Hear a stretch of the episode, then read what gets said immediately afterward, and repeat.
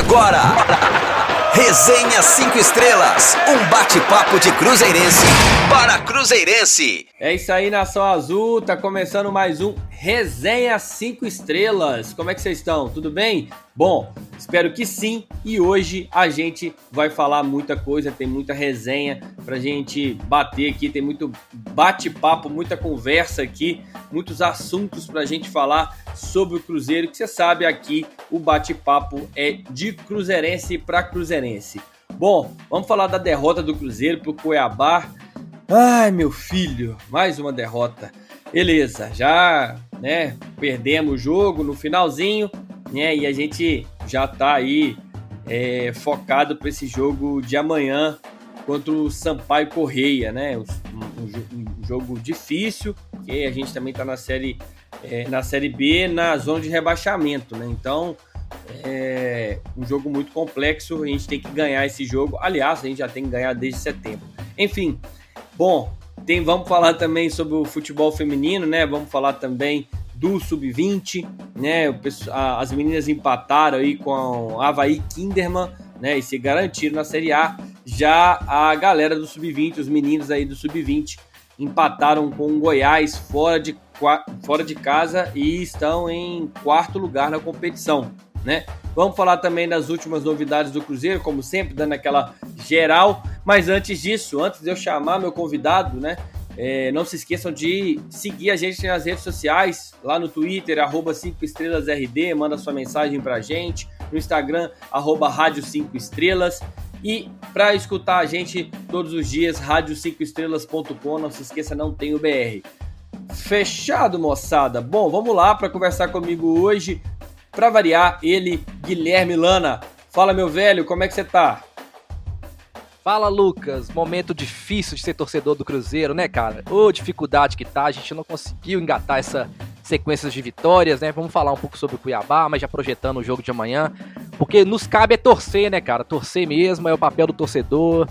E vamos que vamos, né, cara? Porque enquanto tiver chance, há esperança. Vamos lá, meu amigo. É, meu amigo. Dias de luta. Tô esperando os dias de glória. Já, já, espero que eles chegam. A volta deles, né, Lucas? A, a volta, volta não, é, pelo amor de Deus, desde o ano passado aí, do meio do ano, que a gente não 2019 longo é, esse, né? Misericórdia. Não acaba e as coisas é, ainda continuam é, vindo todos os dias, né? Situação complexa e a gente tem que, de alguma forma, tentar mudar essa vibe, né? Tentar trazer aí uma, uma vibração positiva, né? Para que a gente saia dessa situação, porque muito está ligado também à parte emocional, né? A parte psicológica, né? É, o futebol, obviamente, também ligado, mas a gente sabe que quando a cabeça não funciona, o corpo não obedece de jeito nenhum. Então a gente tem que ficar ligado aí para tentar trazer o melhor clima possível. Bom, vamos falar de Cruzeiro e Cuiabá. O Cruzeiro não conseguiu aí nessa né, tão almejada sequência de vitórias na Série B. A gente falava aqui no último resenha 5 estrelas. É, o Cruzeiro tinha duas possibilidades, né? Ou é, conseguir uma grande vitória fora de casa contra o líder, né? E almejar aí uma sequência extremamente positiva, ou né, perder, obviamente, né? E, e o Cruzeiro tinha que ficar ligado com isso, entrar assim muito é, com os pés no chão, e mas infelizmente diante de tudo a gente não conseguiu né, essa vitória. O Cruzeiro acabou perdendo por 1 a 0 no sábado, né, com um gol que saiu literalmente na última jogada da partida, né, um contra-ataque do um rebote, né, da, da, última falta do jogo, do, praticamente do último lance do jogo ali, penúltimo lance do jogo, é, que acabou gerando é, o gol que deu a, a, a o resultado final para o jogo, né, que foi realmente a, a derrota. Na jogada, nessa jogada do gol, né, o Robertson cabeceou para trás a bola que caiu no pé do jogador do Cuiabá, que saiu em velocidade e o resultado do lance a gente já vai lembrar aí, né, que foi aquela bola aberta lá na direita, um cruzamento, bate na, na nos pés ali ainda do, do Matheus Pereira e acaba dificultando ainda mais a defesa do Fábio. Fato é que essa, é, é, essa partida foi é, um, um, resultado muito ruim para gente, né? E foi um jogo muito truncado, né? E tecnicamente ruim, se a gente for avaliar. É, se existisse ali uma justiça, né, no futebol, o empate seria é, o placar mais adequado, mas o que vale, como eu falo sempre, é a bola na casinha. O jogo teve um ritmo mais lento por conta do calor, foi marcado por pouquíssimas jogadas ali, que eu me lembre um único chute do Sassá no primeiro tempo. Como é que você viu aí, o Gui, esse jogo contra o Cuiabá? Né? Quais que foram as suas impressões em relação a, a, a esse jogo e essa derrota do Cruzeiro lá em Cuiabrasa? É uma partida ruim, tecnicamente falando, né? O resultado pior ainda. É, assim, tecnicamente foi um jogo fraco. Eu acho que o Cruzeiro não jogou, mas também não deixou jogar. O Cuiabá também teve pouquíssimas chances, né? Teve esse lance do Sassá, igual você comentou, mas teve também o lance do Cuiabá, aquela bola que bate-rebate na área, que o Matheus Pereira tirou duas bolas dentro do gol. Mas praticamente, assim, foi um jogo morto, né? O jogo que a gente começou a ver já pediu para acabar, assim, de tão, de tão ruim tecnicamente que foi o jogo, né?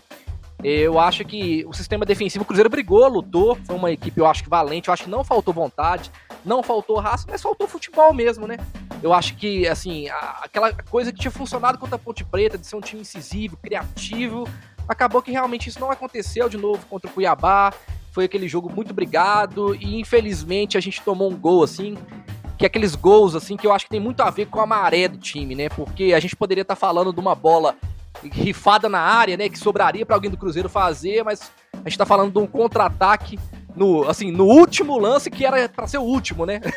Antes, né, cara, que era para ser o cruzamento, a bola sobrou ali pro Cuiabá e os caras conseguiram arrumar aquele golzinho no final do jogo, 1 a 0, que assim, um resultado pior, mas é um falar de, se fosse falar de jogo mesmo, o empate seria o mais justo, na minha opinião. É, e, e, detalhe, né? Isso que você falou, a maré do time, né? Porque o Cuiabá, ao mesmo tempo, tá numa, maré muito boa, né? E a bola acabou sobrando para ele, né?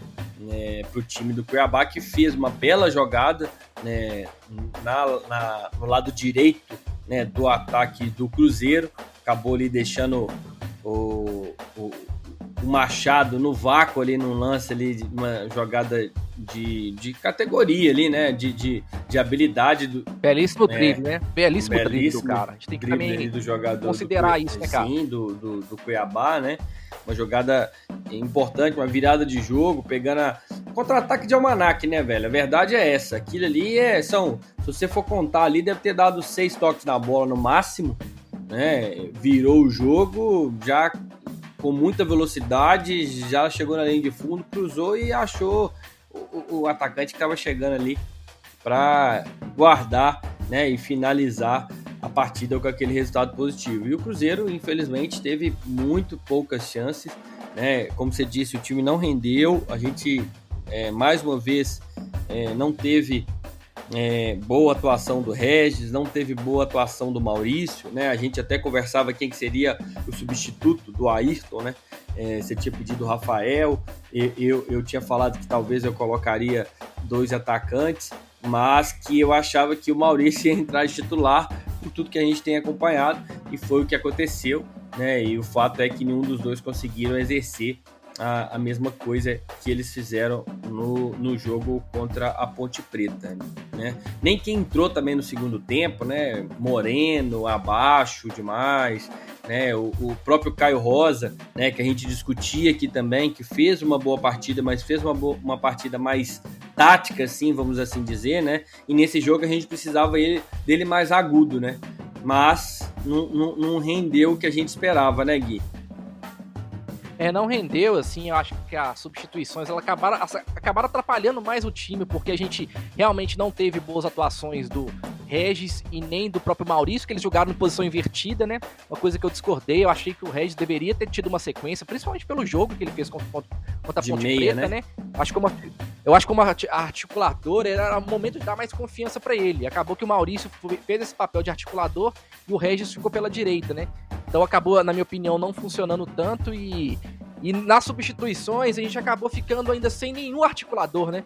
Acabou que o meio ele ficou ali vazio, bola às alçadas, o tempo inteiro buscando os atacantes ali. A gente tava com o Moreno e o Sassá é, no jogo E, infelizmente foi um, assim, as substituições não resolveram o problema do Cruzeiro, né? Acabou tomando esse gol no final. Pois é, e a gente, não só esses jogadores que a gente tá falando aqui, o Arthur Kaique também não fez um bom jogo, né? Principalmente no segundo tempo. Enfim, o Cruzeiro entrou em campo com Fábio, Daniel Guedes, depois o Caio Rosa, eh, Manuel, Ramon, Matheus Pereira, Henrique, depois o Cabral, Felipe Machado e Regis, depois o Moreno, Maurício, depois entrou o Rafael Luiz, Arthur Kaique e Sassar, que saiu muito cansado é, para a entrada aí do Robertson. Mas para falar um pouco mais sobre essa partida aí, com alguns dados para a gente, vamos trazer aqui, como sempre, o Samuel Prachedes. Fala, Samuca, como é que você viu esse jogo aí? Fala, Lucas, beleza? Então, hoje a participação vai ser rápida, porque é alguns pontos apenas para comentar, porque a atuação do time foi, como diria Mauro César, pífia e patética. Se contra a Ponte Preta o Cruzeiro fez o melhor jogo no ano, contra o Cuiabá, pelo menos estatisticamente, foi de longe a pior atuação do Cruzeiro na temporada. Tivemos 54% da posse de bola, um número médio que estamos tendo até aqui. Porém, 7 finalizações. 7 é o nosso pior número, contando o Campeonato Mineiro, Brasileirão Série B e Copa do Brasil. Dessas 7 finalizações, apenas duas foram no alvo. Também cometemos 22 faltas, a pior marca até aqui. E os números que mais impressionam, negativamente falando, são os de armação.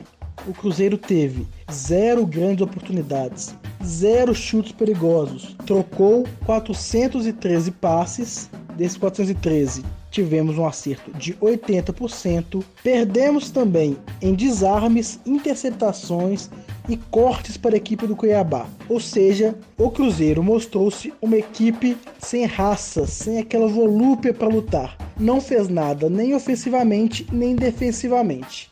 E fomos castigados com um gol no fim, quando a bola estava na nossa posse, recebeu um contra-ataque e, após uma falha de marcação, um buraco no meio da zaga, o atacante adversário aproveitou.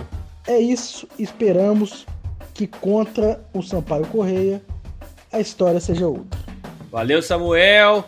Ó, Samuel trazendo aí algumas informações, né? É, e dentre elas de que é, em números, né? O Cruzeiro fez a pior partida do ano. E aí, Gui, que que você, como é que você vê essa, essas informações de, de, de estatísticas mesmo, né? Que trazem aí é, realmente um, uma partida em números muito ruim. Aí no resultado também, obviamente, final, mas os números, assim, a pior partida do Cruzeiro no ano. O que, que você acha disso? Que você achou que é, em campo isso se. Os números confirmam o que aconteceu em campo? É, na verdade, assim, os números, a gente não pode discutir muitos números, né? Mas os números, eles também não avaliam o contexto das situações e por aí vai, né? Eu acho assim, a gente para para analisar, nós enfrentamos o líder da competição fora de casa num calor absurdo.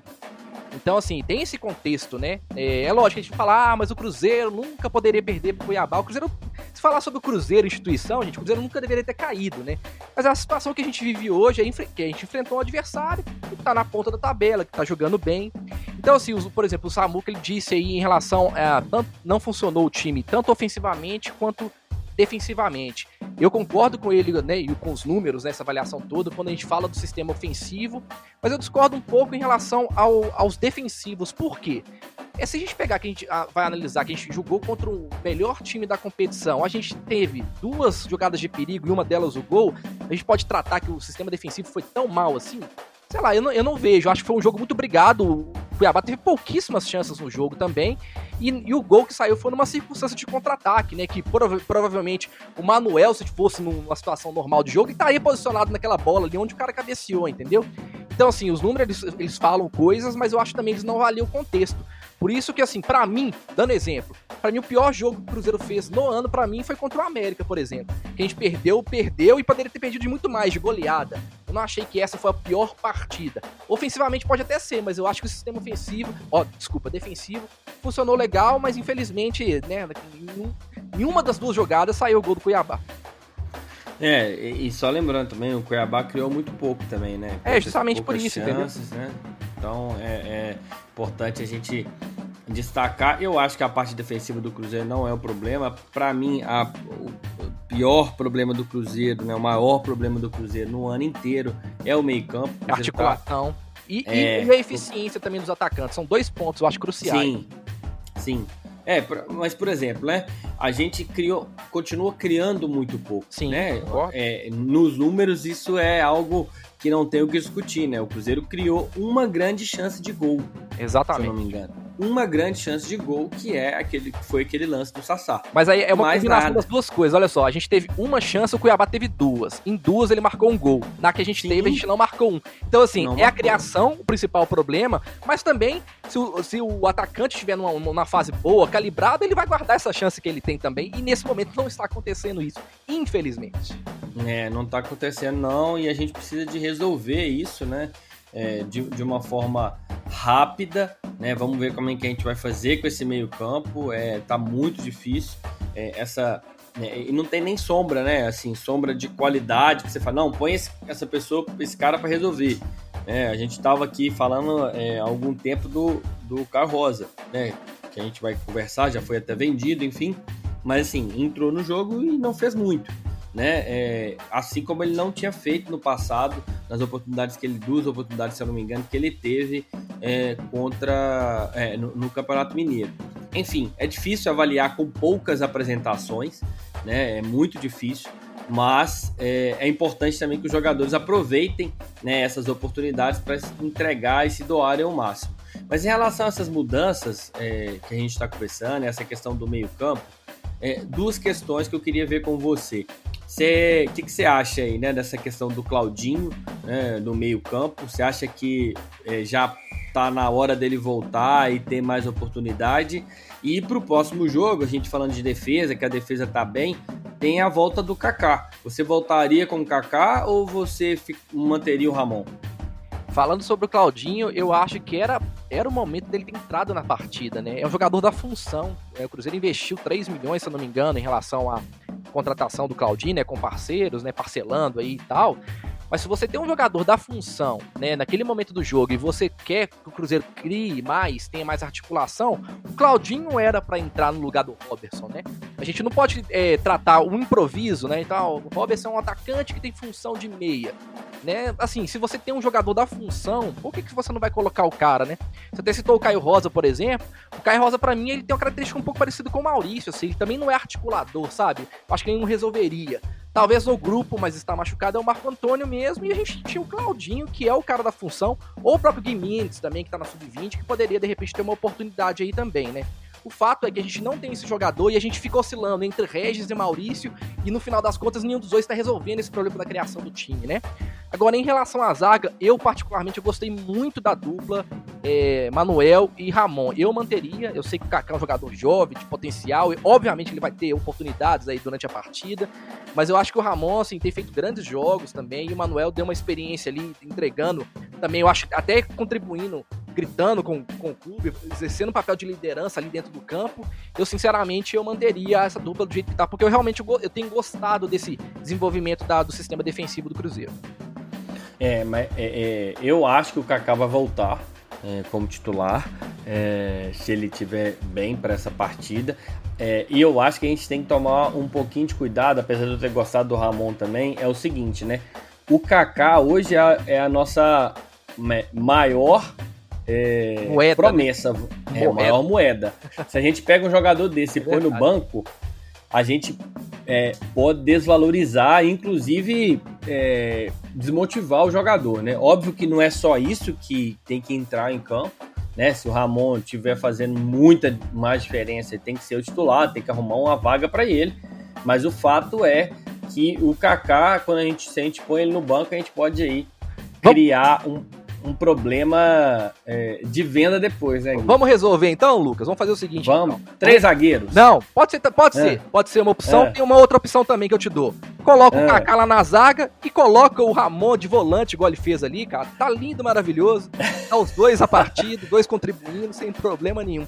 Mas eu, eu, eu, entendo o que você tá dizendo, cara, e é uma coisa que realmente tem que ser considerada. É, mas a Lógico. gente tá, tá numa sinuca de bico meio complexa, né? Entre resultado esportivo e e venda, parte né? financeira, né, cara? Assim, Sim. as duas coisas elas têm que se encaixar, mas se ela não se encaixar, o que, que é mais importante no momento? Eu não tenho a resposta, não. Eu tô perguntando mesmo pro torcedor, pra você. É, não É sei uma coisa também, bem complexa mesmo, né? porque sem dinheiro não se paga, né? Exato. Os que estão aí e, e sem e sem futebol também não, não, não consegue subir para ter mais dinheiro. Então, assim, é realmente a famosa sinuca de bico. É, sabe por que eu te falo isso? É porque eu acho que o Cruzeiro, assim, óbvio que teve um gol de cabeça, o pessoal dele tá falando assim, ah, mas não é possível que esse cara não viu o jogo e não tá falando sobre isso. Mas eu acho que o Ramon, ele tem uma boa impulsão, sabe? E eu acho que o Kaká é um zagueiro que joga muito por baixo. Eu acho, você ter dois zagueiros, assim, que jogam muito por baixo, igual o, é, o, o, Ramon Emanuel. Exatamente, eu acho Ramon que e Kaká. Ramon e Kaká, por exemplo, assim, o Kaká, por exemplo, ele joga muito por baixo, então eu acho que tem que ter um zagueiro que assuma esse papel da bola aérea, sabe? Porque a gente não, não tem um goleiro que sai, que é um goleiro que é espanador de bola, bola no alto, e a gente precisa de ter alguém pra poder jogar essa bola, né, velho? E- e evitar Então, mas nesse caso é o Kaká, né? Eu não acho o Kaká bom na bola aérea, na minha opinião. Ele é um jogador rápido no chão, de boa, de boa, é, de bom de combate, mas eu não acho o Kaká um- Uhum. um, grande zagueiro na bola aérea. Por isso que eu acho assim, tanto é que eu falei do Arthur, que gostaria que ele ficasse por isso, e por aí vai, entendeu? E eu acho tanto tanto o, Manuel quanto o Kaká, ele tem- eles não são iguais, mas eles também não são bons na bola aérea, entendeu? Por isso que eu, eu queria um jogador diferente ali pra poder assumir esse papel.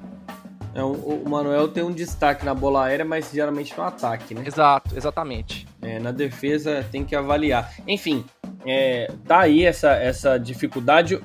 Se o, o Kaká voltando, pelo menos a gente tem um zagueiro, né, já testado aí por dois jogos em situações difíceis, é, que é o Ramon que pode completar, né? A gente ainda tem o Marlon ainda. Enfim, acho que a zaga nossa tá boa, né? Estão surgindo especulações aí em relação ao Kaká, né? Vamos ver como é que vai ser é, como é que vai seguir o ano. E em relação ao Claudinho, para a gente fechar, eu acho que o Cruzeiro é, precisa de testar mais, né? De pôr mais para jogar, para ver como é que vai ser. Até porque, né? A gente precisa de resolver esse problema. E amanhã, amanhã nós temos uma partida importante que é contra o Sampaio Correia, né? Às 18h30 no Mineirão. O Cruzeiro conta com a com a volta aí do atacante Ayrton, né, que estava suspenso com o terceiro cartão amarelo, Fez falta, e do viu? Kaká, Fez Como é bastante- que Fez falta no jogo, viu? O Ayrton. fez muita falta, fez muita falta. O, o, o Ayrton, ele é a válvula de escape nossa ali, né, no, no- na velocidade, né, e até para desafogar um lado, né, porque senão fica só no Arthur Kaique, a gente sentiu que o Arthur Kaique é, é, ficou pesado para ele no segundo tempo, ele não deu conta aí da, da velocidade do jogo todo. Então o, o, o Kaká também volta, né, junto com o Ayrton para esse jogo. O Léo segue em recuperação por conta de um edema ainda que ele tá. O Jean a gente já sabe, né? Provavelmente vai fazer uma cirurgia, tá fora do Cruzeiro no resto do ano. Estamos decidindo aí o que, que vai ser feito com o Jean. Bom, a gente tem que acompanhar aí nessa a situação do Henrique também, que saiu com dor no joelho, né? Vale lembrar que o Marquinhos Gabriel também segue fora com torção, o Paulo ainda tá com o exame, é, é, deu, deu positivo no exame de Covid, né? É, enfim, a gente tem a, a parte do, do Matheus Pereira, né? Que também ontem, né? Foi diagnosticado aí com Covid-19. Enfim, é, a gente tem que ficar, é, tem, tem que arrumar soluções aí para esses desfalques, além é, do Marcelo Moreno, que foi convocado aí para a seleção boliviana, né? Vai jogar é, esses, vai jogar é, eliminatória, né? Da, da, da- Copa do Mundo aí pela Bolívia. É, Gui, diante desses desfalques todos aí, né, a gente já falou um pouquinho da zaga, né, mas o Matheus Pereira é uma, uma novidade. É, a gente tem aí opção ou muda de esquema ou escala o, o, o normal, seria o Giovani, que foi reentregado recentemente. O que, que é que você faria aí no lugar do Ney Franco? Pois é, que sinuca de bico, viu, Lucas? Porque assim. Mais uma. é, a muda- segunda é, do, do segunda, programa já. segunda, né, do programa. Porque assim, É sinuca futebol É, que eu tô jogando aqui? a gente, eu sempre citei, né, que o, o Anderson Moreira, nosso ex-treinador, era um cara que mudava pouco, né? É um time engessado, ele sempre trocava seis por meia dúzia. A gente tá falando agora do Ney Franco que troca demais, né? Então, assim, será que trocar mais um sistema com pouco tempo de treinamento vai funcionar, de repente, com três zagueiros para eliminar um lateral que é muito questionado? Aí de repente não, vai botar o Giovani, a gente vai saber como é que tá, até a própria motivação do Giovani, né? Que foi um cara que foi colocado para escanteio, depois foi reintegrado.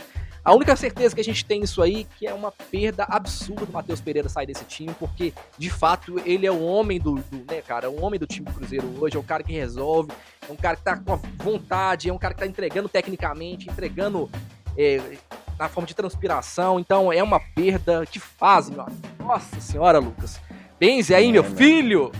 É, e vou te falar um negócio aqui que é não é zicano, não mas é só pra gente ficar atento, tá? Porque a gente sabe com o que, que a gente é, tá lidando há mais ou menos sete meses, que é, é, é a Covid-19, né? Então a gente já teve o Paulo, fora os outros, né, no início, mas recentemente a gente teve o Paulo e o Matheus Pereira e a gente sabe que os jogadores estão em constante contato. Sim. Né? A gente espera, reza para que tem madeira aí? Mais... Já tem madeira, já Oi? bate, meu filho. Ó, já vou bater aqui pra estudar. Um, dois, três, porque é, é contagioso, a gente é. sabe. Espero que não tenha passado para ninguém mais, né? Que daqui uns dias a gente não tenha mais notícias em relação a jogadores que estão com Covid. É, espero que não, porque isso seria pro Cruzeiro, assim, péssimo dos péssimos dos péssimos, porque aí, meu amigo, é só Jesus mesmo na causa, tomara que não aconteça nada disso. Bom, só um alerta, tá? É só, é, é, só uma visão, um alerta mesmo que eu tive hoje, porque eu falei, poxa, teve o Paulo semana passada, agora Matheus Pereira, né? Esse elenco tá junto, então importante, muito importante ficar ligado e continuar é, mantendo aí os cuidados. É, bom, o Ney Franco comentou sobre a possibilidade da resolução é, desse problema, né? É, que o Cruzeiro está tendo em relação à FIFA. Né? Então, em relação aos registros de jogador, né? Quem sabe aí a gente não pode ter estreias aí nos próximos jogos, né? Porque caso isso seja né, resolvido, né?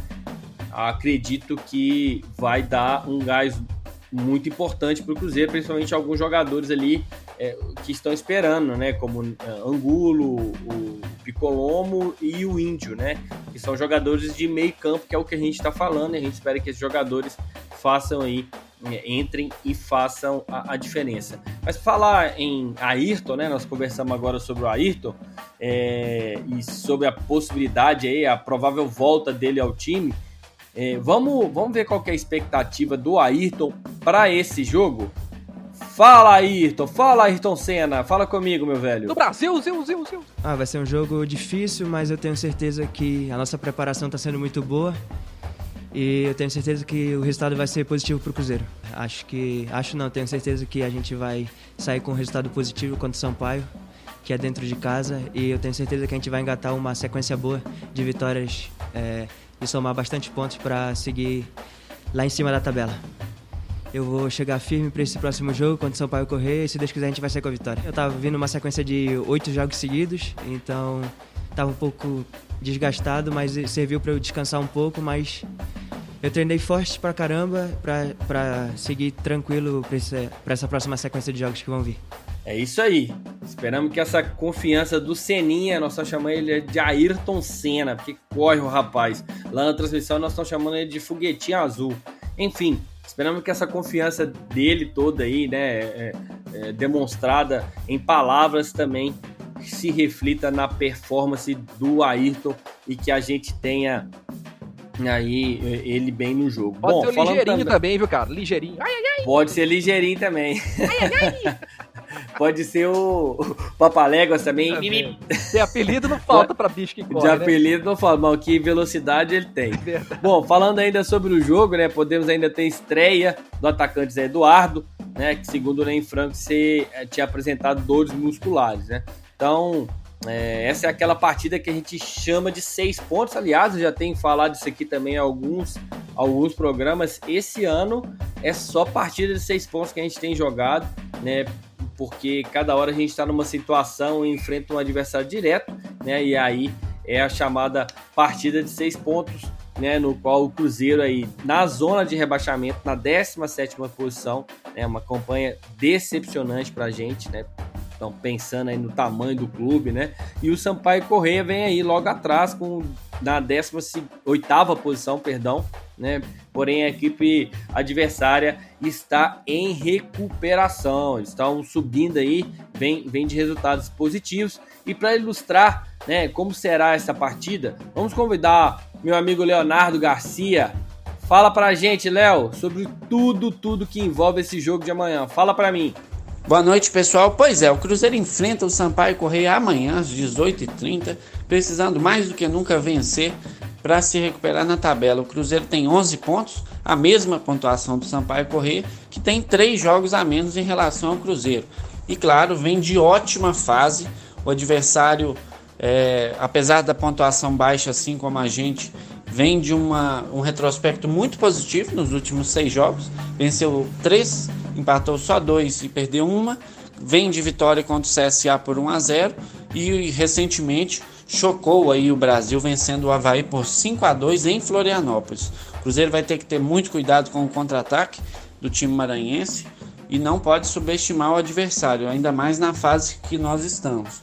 O Cruzeiro precisa se impor desde o primeiro minuto, chutar muito a gol, marcar firme, fazer uma atuação de gala, assim como fez contra a Ponte Preta e o Vitória, para aí, quem sabe, somar mais três pontos na tabela e tentar sair da zona de rebaixamento, que é algo que vem incomodando e muito o torcedor do Cruzeiro, com razão, é claro.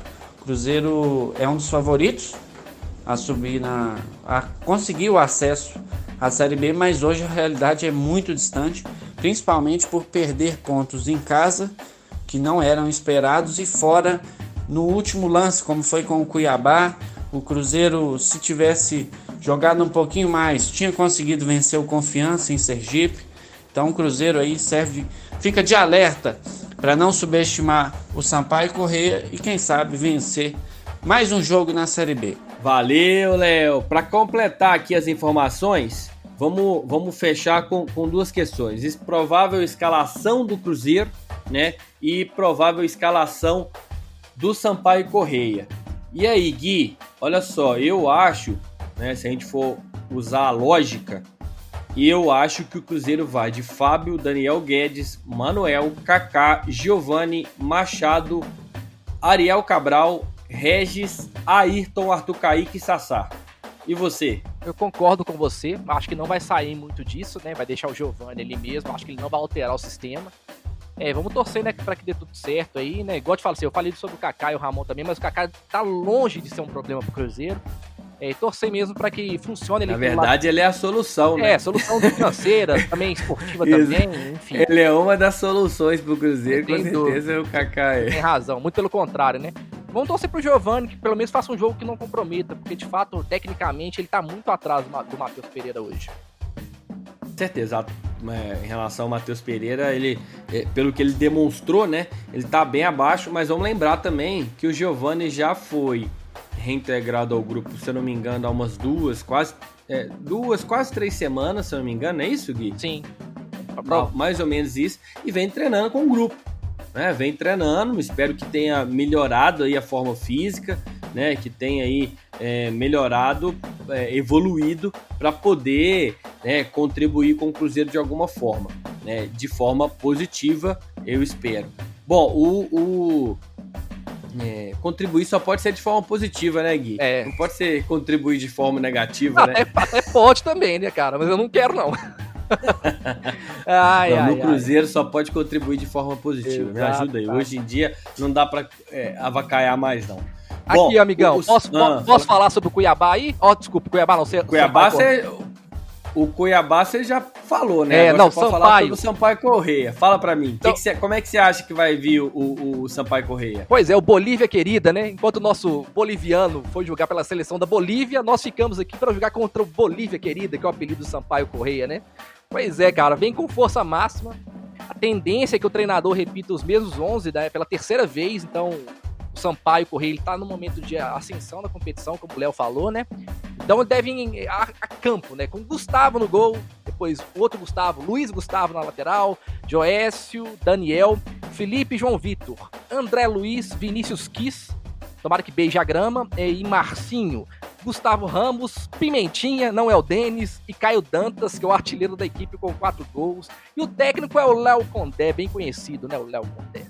É, o Vinícius Quis também é bem conhecido aqui de Minas Gerais, já jogou é, pelo Tupi por muito tempo, fez um bom campeonato lá, se eu não me engano, é um bom campeonato mineiro, é um bom volante, né? Mas, é, assim, você tem que ganhar, né, Gui? Você tem que ganhar essa, Ô, essa partida.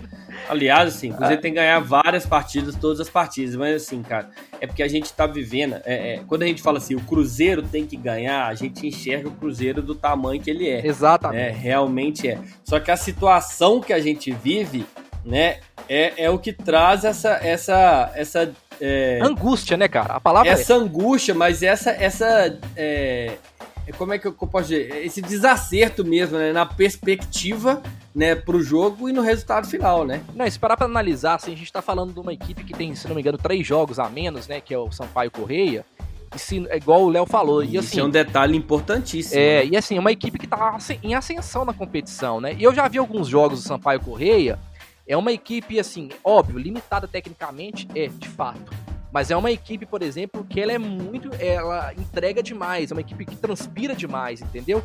E assim, dentro da Série B é um perfil de Série B mesmo. E o Cruzeiro pro- provavelmente vai encontrar uma equipe mais fechada, mas que tem um bom contra-ataque. Eu vi, por exemplo, o Sampaio Correia contra o Juventude, se eu não me engano. Deu um sufoco no Juventude, Sampaio Correia. Não fez assim, perdeu muitos gols, mas no contra-ataque eles foram muito muito assertivos, assim, sabe? Então não não é, não não achem que será uma partida fácil, porque o Cruzeiro já tá tendo dificuldades de vencer adversários teoricamente menos, menos qualificados. Então, assim, tem que tomar muito cuidado. E aquela máxima, né, cara? Criou, tem que marcar, cara. Você abre o jogo pra você a partir do momento que você tem a chance e marca o gol, vira uma outra partida. O Cruzeiro precisa realmente é, acertar o pé ali, tanto na, na criação, mas também ali nos homens de frente, pra gente ter um jogo mais tranquilo, né, cara? Pra gente poder conseguir realmente é, vol- é, criar essa sequência que é tão importante pra equipe voltar à Série A, né? Ainda acredito. Com certeza. É assim, todos nós ainda acreditamos, mas o fato é que precisamos a cada dia mais ter os pés no chão. Né? Eu tenho falado disso aqui. É, Para mim, o Manuel é o jogador de forma a entender a competição, tá? Mais lúcido do Cruzeiro hoje, que tem dado é, melhores é, é, entrevistas assim mesmo com relação à, à dificuldade do time e como o time precisa se comportar. né? Então a gente precisa de entender o atual momento do Cruzeiro né? e trabalhar, correr muito para conquistar os três pontos amanhã e fazer uma competição é, mais regular. A gente precisa de regularidade, né? ainda a, é, a chance da gente sair dessa zona de rebaixamento com uma, duas rodadas. Nessa rodada a gente já consegue sair, né? Se a gente manter uma, uma sequência positiva aí de resultados e a gente vai no final aí da, da, da primeira, né? Primeiro, primeiro turno, né? Tá em situação melhor na competição. Então a gente precisa de entender como é que funciona essa, a, a- Série B, né? E como que é pontos corridos, que a gente já sabe muito bem, mas é jogo a jogo, né? Cada jogo é uma luta, né? Para conquistar aquele ponto e ir crescendo, elevando a moral da equipe, né? Para que a gente consiga aí realmente é, fazer é, é, uma campanha melhor no Campeonato Brasileiro da Série B. Bom, lembrando que amanhã, né? às seis e meia tem o jogo do Cruzeiro contra o Sampaio Correia e é um jogo que nós vamos transmitir com certeza aqui na Rádio 5 Estrelas, junto também com o YouTube do Cruzeiro, o YouTube oficial do Cruzeiro. Estaremos lá, meus amigos, aguardando vocês para transmitir esse jogo e quem sabe aí é, trazer, trazer não, né? Manter os três pontos aqui em Belo Horizonte. Fechado, Gui? Mais alguma coisa sobre o, o jogo Cruzeiro e Sampaio Correia? Não, é só torcer mesmo. Quem é de vela já acende aí umas duas de uma vez e vamos torcer, cara. Vamos torcer até o fim. Até onde né, esgotar as possibilidades, a gente é Cruzeiro e vamos que vamos. É isso aí. Bom, vamos falar agora do Sub-20. No sábado. Ah, bora lá então. No sábado às 15 horas, o Cruzeiro, né, sábado passado, o Cruzeiro empatou por 1 a 1 com o Goiás pela quarta rodada do Campeonato Brasileiro Sub-20 no estádio da Serrinha em Goiânia. Também tava um calor, você imagina, 15 horas da tarde. É, o Cruzeiro foi escalado com a seguinte formação: Denis Viz, Israel, Giovanni, Gustavo Medina e Kaique, Ageu, Guilherme Liberato, Pedro Bicalho é, e Júlio depois, e o Choco. No ataque, Riquelmo, depois Riquelme, Gui Mendes, Alexandre Jesus e é, Vinícius Popó. O técnico foi o Marco. Não, desculpa, e depois do Vinícius Popó entrou o, o. No lugar do Vinícius Popó entrou o Marco Júnior. É, sobre o jogo, no geral, a partida foi jogada assim, condições muito ruins, climaticamente falando. Né? Tava muito quente, como eu disse. Esse fator prejudicou demais a qualidade do jogo. Então, no começo do jogo, o Cruzeiro estava com mais posse de bola, mas criava muito pouco.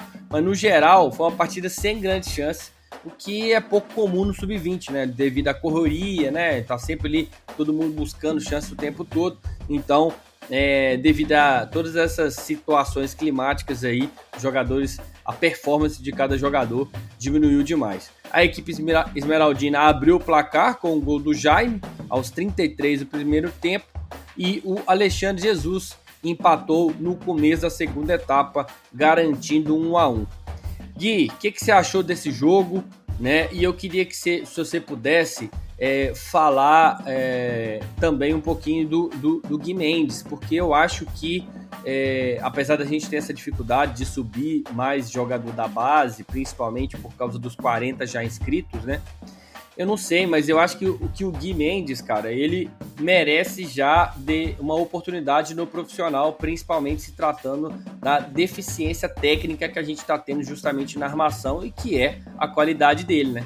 Mas para analisar o jogo, realmente você falou tudo. Foi um jogo é, tecnicamente ruim, por quê? Calor, cara, atrapalhou demais. Não tem a mínima condição alguém jogar ali em Goiânia, ali, na, com calor de quase 40 graus, 3 horas da tarde, sabe? Prejudica demais. Eu acho até a saúde dos atletas fica em risco. Eu acho que tem que rever essa situação, porque prejudica tanto a parte técnica como a parte física também, sabe? Então realmente foi um jogo com poucas chances. Eu achei que quem destacou um pouquinho no Cruzeiro foi o Choco, assim, eu acho que ele rendeu bem, eh, criou algumas jogadas e tal.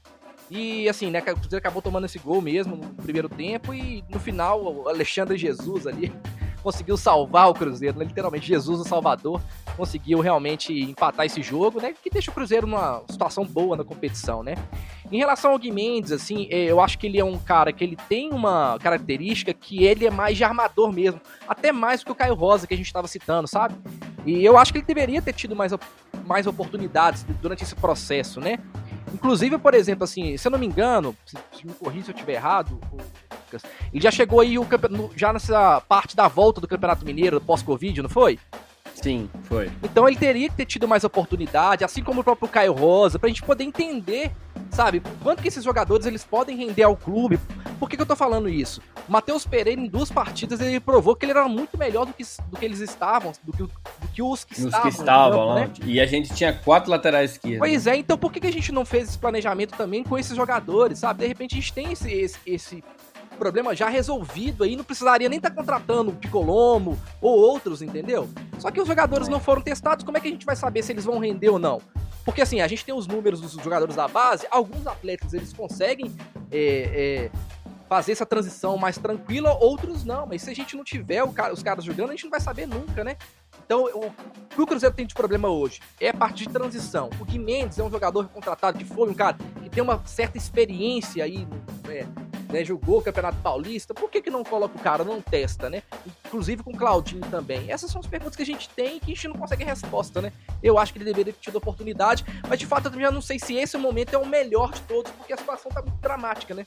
Então, assim, é, é, muito complexo. Eu acho que dele, deveria ter sido antes, né? Dado um processo mais de quilometragem, e agora, de repente, a gente vai colocar no desespero, torcendo para que os meninos rendam, né? Assim, um processo errado, na minha opinião. É, vamos ver aí como é que vai ser. Eu, de fato, eu até assustei quando eles desceram com o Gui Mendes pro Sub-20, porque eu, eu achei que ele tinha sido contratado para jogar no profissional, pela forma que foi feita a contratação, enfim, né, pelo, pelo que ele já tinha demonstrado é, é, no Campeonato Paulista, eu achei que ele deveria, é, que ele iria jogar, mas optaram por, por colocar ele no sub-20, por né, crescer e tal, e eu acho que é, nesse momento que a gente está com grandes problemas né, no meio campo, precisando de um armador, a gente teria que dar um jeito de arrumar um espaço para ele ali. Infelizmente, a gente está com esse limite de jogadores inscritos, só pode fazer mais oito substituições. Então a gente tem que pensar bem como é que vai ser feito isso. Bom, então para fechar o sub-20, o Cruzeiro está na quarta posição do Campeonato Brasileiro Sub-20, né? A equipe celeste volta a campo no próximo sábado contra o América em Belo Horizonte. Sorte pros meninos para que eles consigam essa vitória. Vamos falar das meninas agora. Os cabulosos após o empate com o Havaí Kinderman por 1 a 1 em Caçador Santa Catarina garantiram matematicamente a permanência na Série A1 do Brasileiro. Um feito muito, muito importante para as meninas aí, que já que essa era a principal meta do time, né? Conforme foi apresentado no planejamento do ano. Então, todos os nossos parabéns aí, né? É, para o futebol feminino de uma forma geral, porque estava né, na Série A2 ano passado, subiu para um esse ano, né? E com tudo que aconteceu durante o ano, garantiu aí a permanência na Série A1 para poder fazer um trabalho mais a médio e longo prazo aí para 2021. Sucesso para as meninas. Porém, né, diante desse feito, né, o campeonato acabou.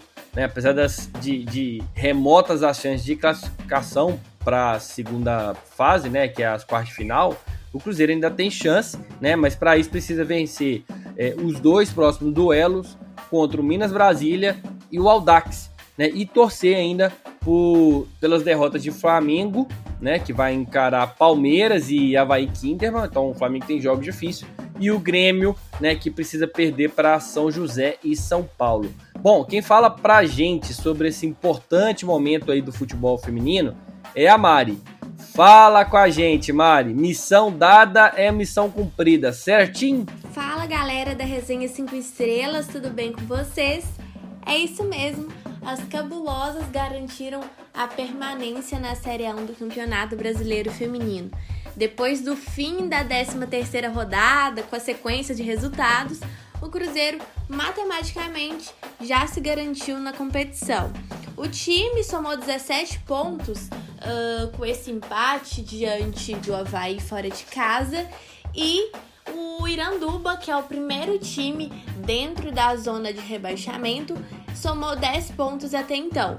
Faltam duas rodadas para acabar o campeonato. O Iranduba pode somar até 16 pontos, portanto, o Cruzeiro está livre de rebaixamento e permanece na Série 1 do Campeonato Brasileiro Feminino.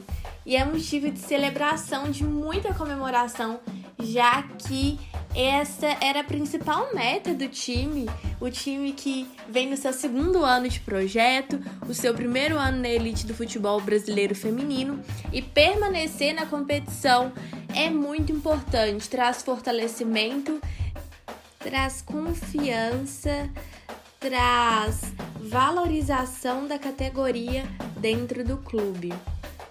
E mesmo faltando duas rodadas para acabar o campeonato, o Cruzeiro ainda tem chances de classificação. Já é importante pensar no ano que vem, na próxima temporada. É importante dar sequência a um bom trabalho com o futebol feminino para que o time venha mais forte para a disputa da Série 1 do Campeonato Brasileiro Feminino. É importante a gente falar também que em uma entrevista com a Rádio 5 Estrelas, o ex-técnico do Cruzeiro, Jorge Vitor, ele já havia adiantado para a gente que a permanência era a principal meta do time na competição. Agora o Cruzeiro é comandado pelo Cello. É, há mais ou menos uma semana ele fez duas partidas é, sobre o comando do Cruzeiro e já é possível notar é, um certo progresso no time. E é muito legal que o Cello tenha esse tempo para trabalhar com o Cruzeiro, para dar mais qualidade para o time, para o time chegar mais forte para o próximo ano. É, o Cruzeiro já não vai ter que enfrentar mais as dificuldades de um time estreante na Série 1 do Campeonato Brasileiro Feminino, já conhece um pouco da competição e tem tudo para fazer um campeonato de qualidade no próximo ano. É isso, galera. Até mais. Show de bola, Mari. Você deu aí um panorama geral, né? E já falou até sobre a importância desse planejamento e fortalecimento da equipe para o ano que vem. Valeu demais, concordo totalmente com você. Porém, aí, é, no entanto, a gente já é, que sonhar aí, né, né? De graça não paga, né, Gui? Será que sonhar não paga, né? Quem sabe a gente não consegue algo mais, uh, mais, mais, mais alto nessa competição aí? Quem sabe não consegue algo maior aí dentro da competição, né? É, vamos trazer aqui a Rosane, Rosane Meirelles, para falar sobre esse próximo jogo entre Cruzeiro e Minas Brasília. Enquanto as chances matemáticas, o Rosane, a gente Tá dentro, é isso mesmo? Fala pessoal da resenha 5 estrelas e é isso mesmo, viu? Se tem chance, há esperança e muita, viu? E para isso as cabulosas precisam vencer de qualquer maneira a próxima partida que é contra o Minas e Cesp de Brasília e o jogo será disputado no sábado às 8 e meia da noite no Sesc Alterosas. O adversário, a equipe do Distrito Federal, é o 12 colocado com 14 pontos e ainda luta pela permanência na Série A1, já que o Iranduba, primeiro time na zona de rebaixamento rebaixamento, tem 10 pontos, 4 a menos que o Minas de Brasília e ainda restam 6 pontos a serem disputados. Inclusive, o time de Brasília vem justamente de uma vitória por 2 a 0 contra o Iranduba, dois gols da atacante Bárbara olho nela e também na meio-campista Catrine, que já tem quatro gols nesta competição. Então, para sábado, a expectativa é de um jogão e a equipe comandada aí pelo técnico Marcelo Cello terá uma semana inteira para treinar e ajustar bastante aí a ponta da chuteira e marcar muitos gols. E aí vale aquela famosa frase, né? É vencer ou vencer. Não serve empate, muito menos a derrota, se o time do Cruzeiro deseja continuar sonhando com a classificação para a próxima fase. O primeiro objetivo já foi alcançado, a permanência na Série A1. Agora é lutar dentro de campo, vencer a equipe do Minas e torcer por uma combinação de resultados do Flamengo e também do Grêmio para a equipe do Cruzeiro manter viva essa esperança aí de se classificar para a fase mata-mata. Bom, eu fico por aqui, foi isso, pessoal. E na torcida, ó, dedos cruzados cruzados aí pelas cabulosas no sábado, jogão, expectativa de vitória e quem sabe, ó, continuar sonhando com a classificação para a fase mata-mata. Um grande abraço e até a próxima.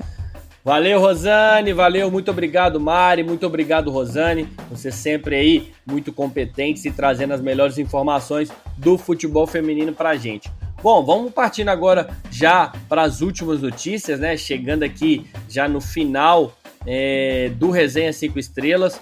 Bom, o Cruzeiro acertou, como a gente começou a conversar aqui durante o programa, o Cruzeiro acertou a venda do atacante Caio Rosa ao Al Sardia do Emirados Árabes pela negociação de 80% dos direitos.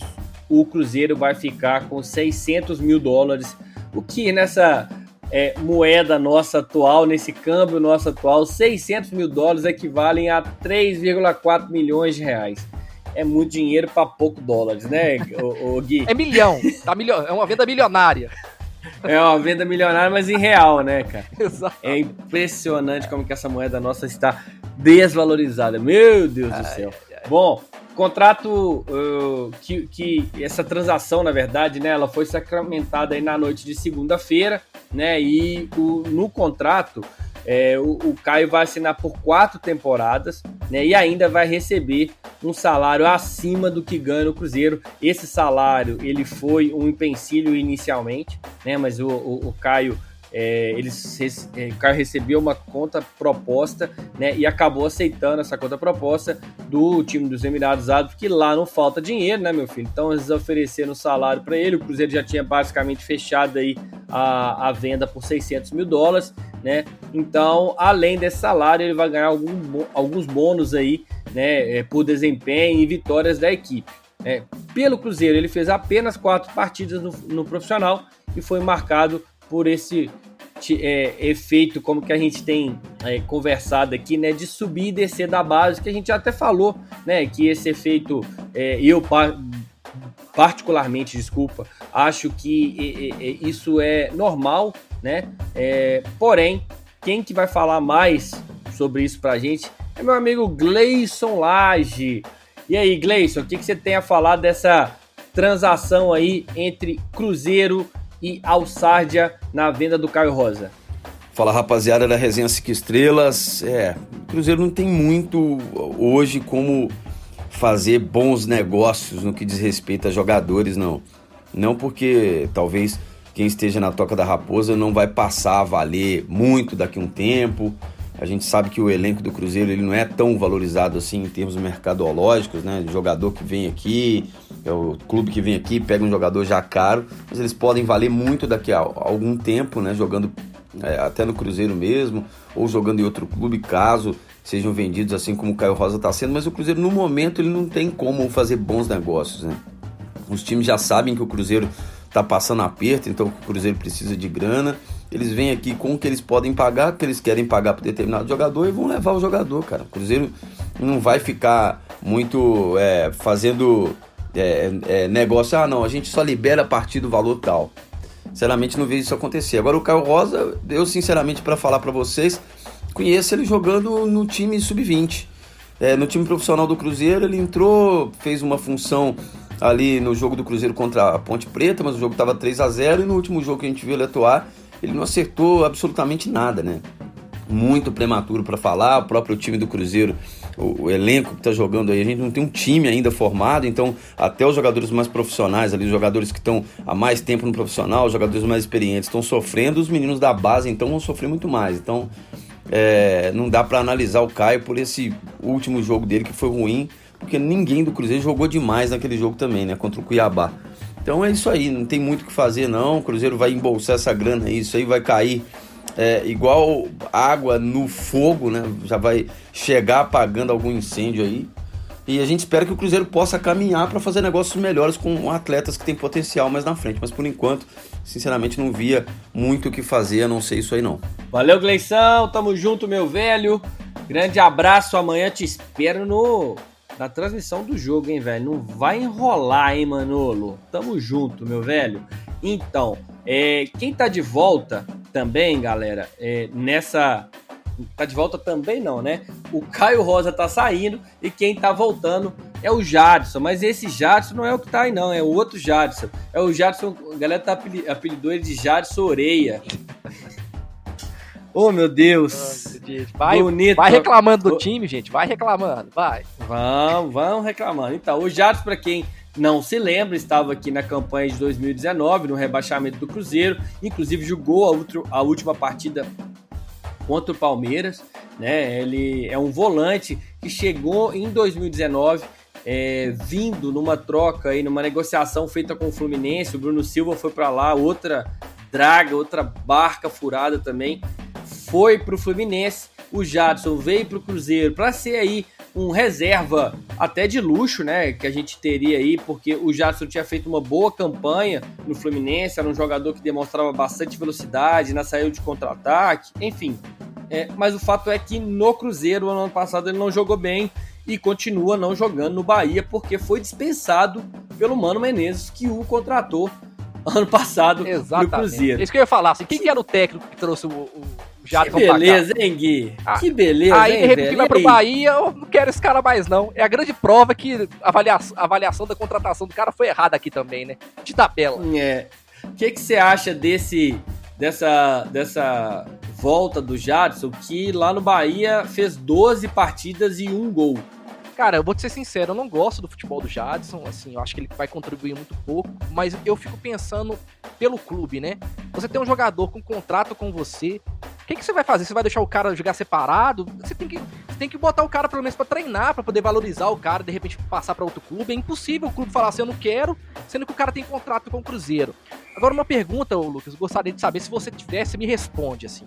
O Cruzeiro teve esses jogadores que voltaram, né? A gente tá falando do, do Sassá, a gente tá falando do Jadson agora. Me lembra mais aí quem, quem voltou também. O Henrique, né? Uh, Henrique. O Henrique voltou. O Cabral foi, mas não foi, é, né? Só te fazer uma pergunta. Esses jogadores, eles uh, tinham... Manuel com Manuel, né? Exato. Esses jogadores, eles tinham contrato com esses clubes, né? Por exemplo, o Jadson, ele ia termi terminar o ano no Bahia. Simplesmente o cara retorna e o Cruzeiro arca com esse contrato que o cara foi assinou com outro clube. É muito estranho esse contrato para mim, porque assim, o outro clube assume a responsabilidade naquele ano que ele contratou. Então eles quebram o contrato e falam assim: o Cruzeiro recebe aí de volta e paga o salário do cara. Eu queria muito saber a explicação sobre isso, sabe? Eu não, eu não vejo sentido. Porque existe um contrato assinado, o Cruzeiro emprestou o jogador. Teoricamente tem um contrato até o final do ano. Quem tá arcando com isso? Será que o Cruzeiro, quando os caras quebram um contrato? Pergunta. Ponto de interrogação.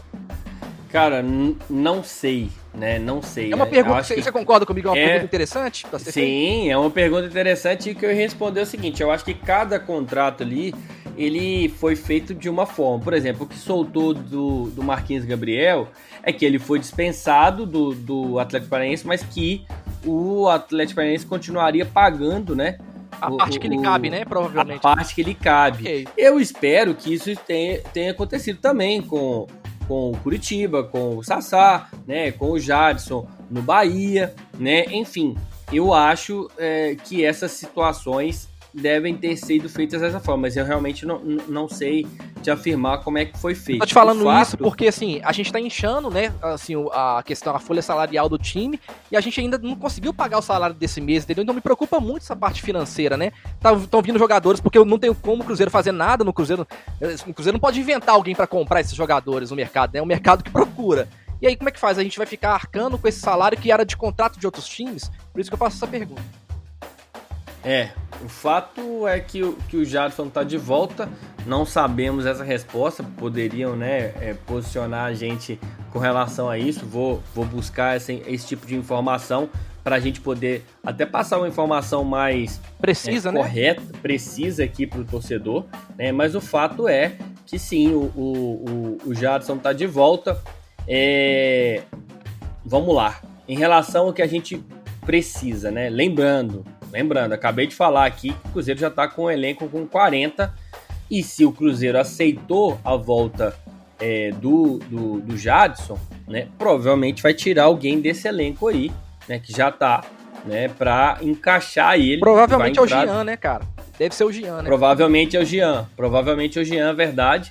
Né? Eu tava, falei do Jean mais cedo e acabei esquecendo dele. Então, ele, o Jadson deve estar nesse lugar do Jean. Que mudança cruel. Cara, assim, que mudança cruel. É, eu espero, cara, eu espero sinceramente, tá? Que todos esses jogadores que estão voltando.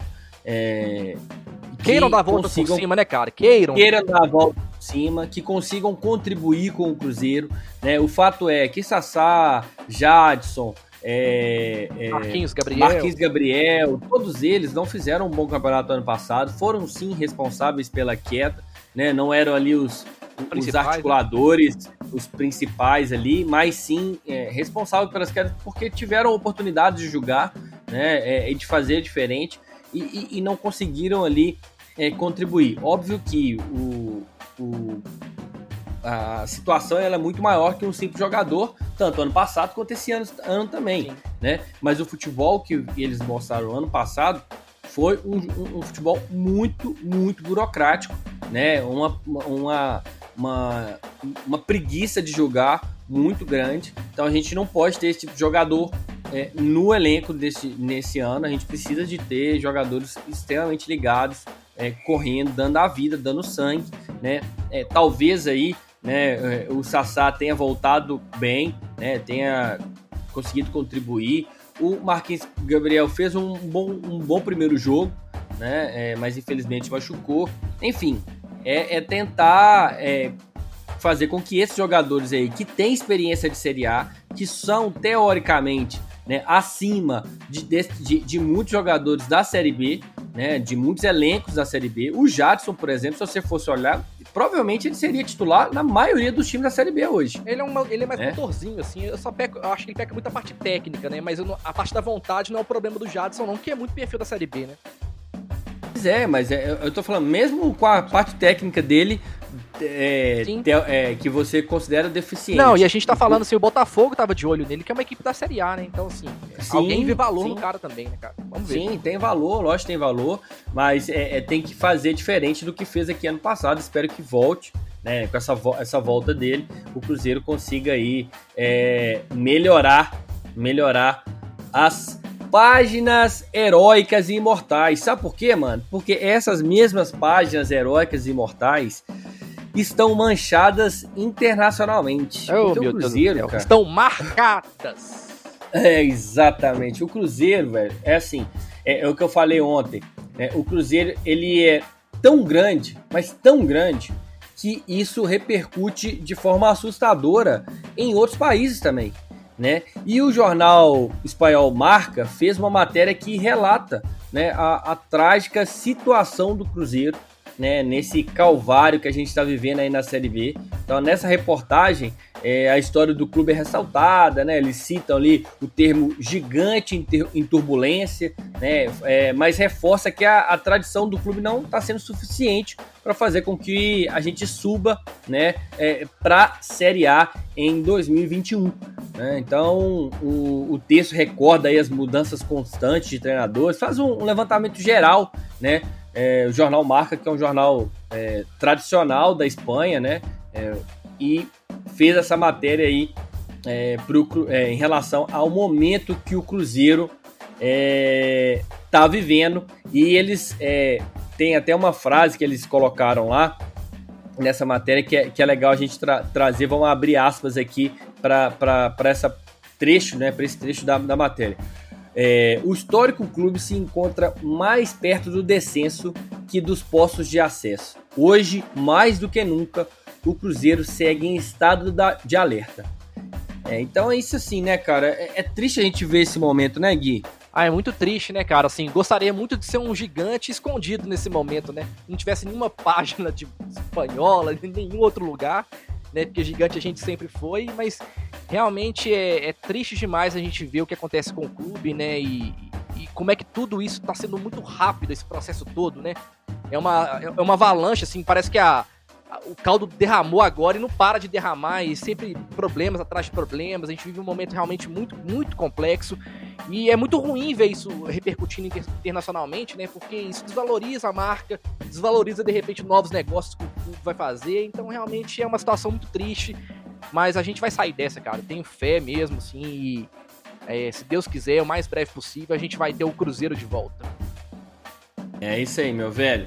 Que em breve a gente tenha notícias destacando a recuperação do Cruzeiro e o acesso à Série A para 2021.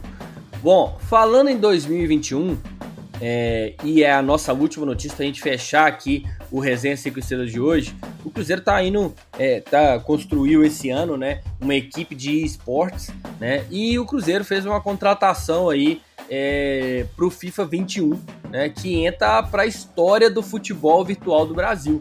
Né, o paulista Victor Tori, que estava lá no Ajax da Holanda, vai defender a Raposa na próxima temporada.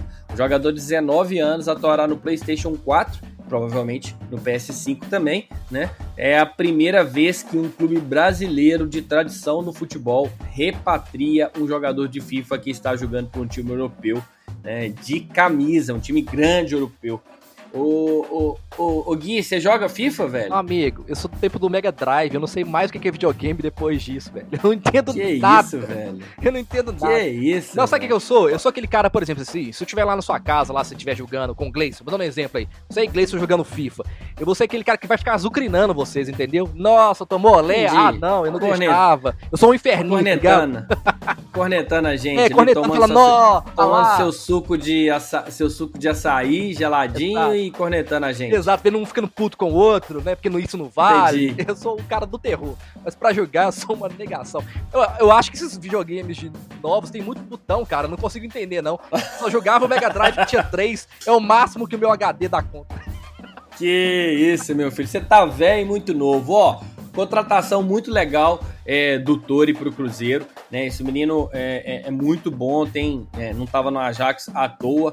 Né? Lá na Europa a gente já tem aí o costume de ter bons jogadores, né? e o Brasil já tem alguns lá. Né, e jogando por times é, europeus, e essa contratação coloca o Cruzeiro num outro patamar, como dizem, né, dentro outro do FIFA. Patamar. Outro patamar. Outro patamar.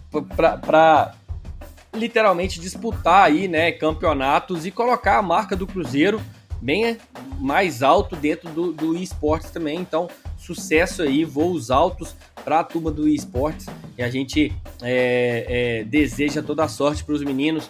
Em breve nós vamos fazer um, uma resenha e vamos bater um papo com essa galera de lá também. Gui, vamos fechando aqui o Resenha 5 Estrelas. Muito obrigado aí pela sua presença.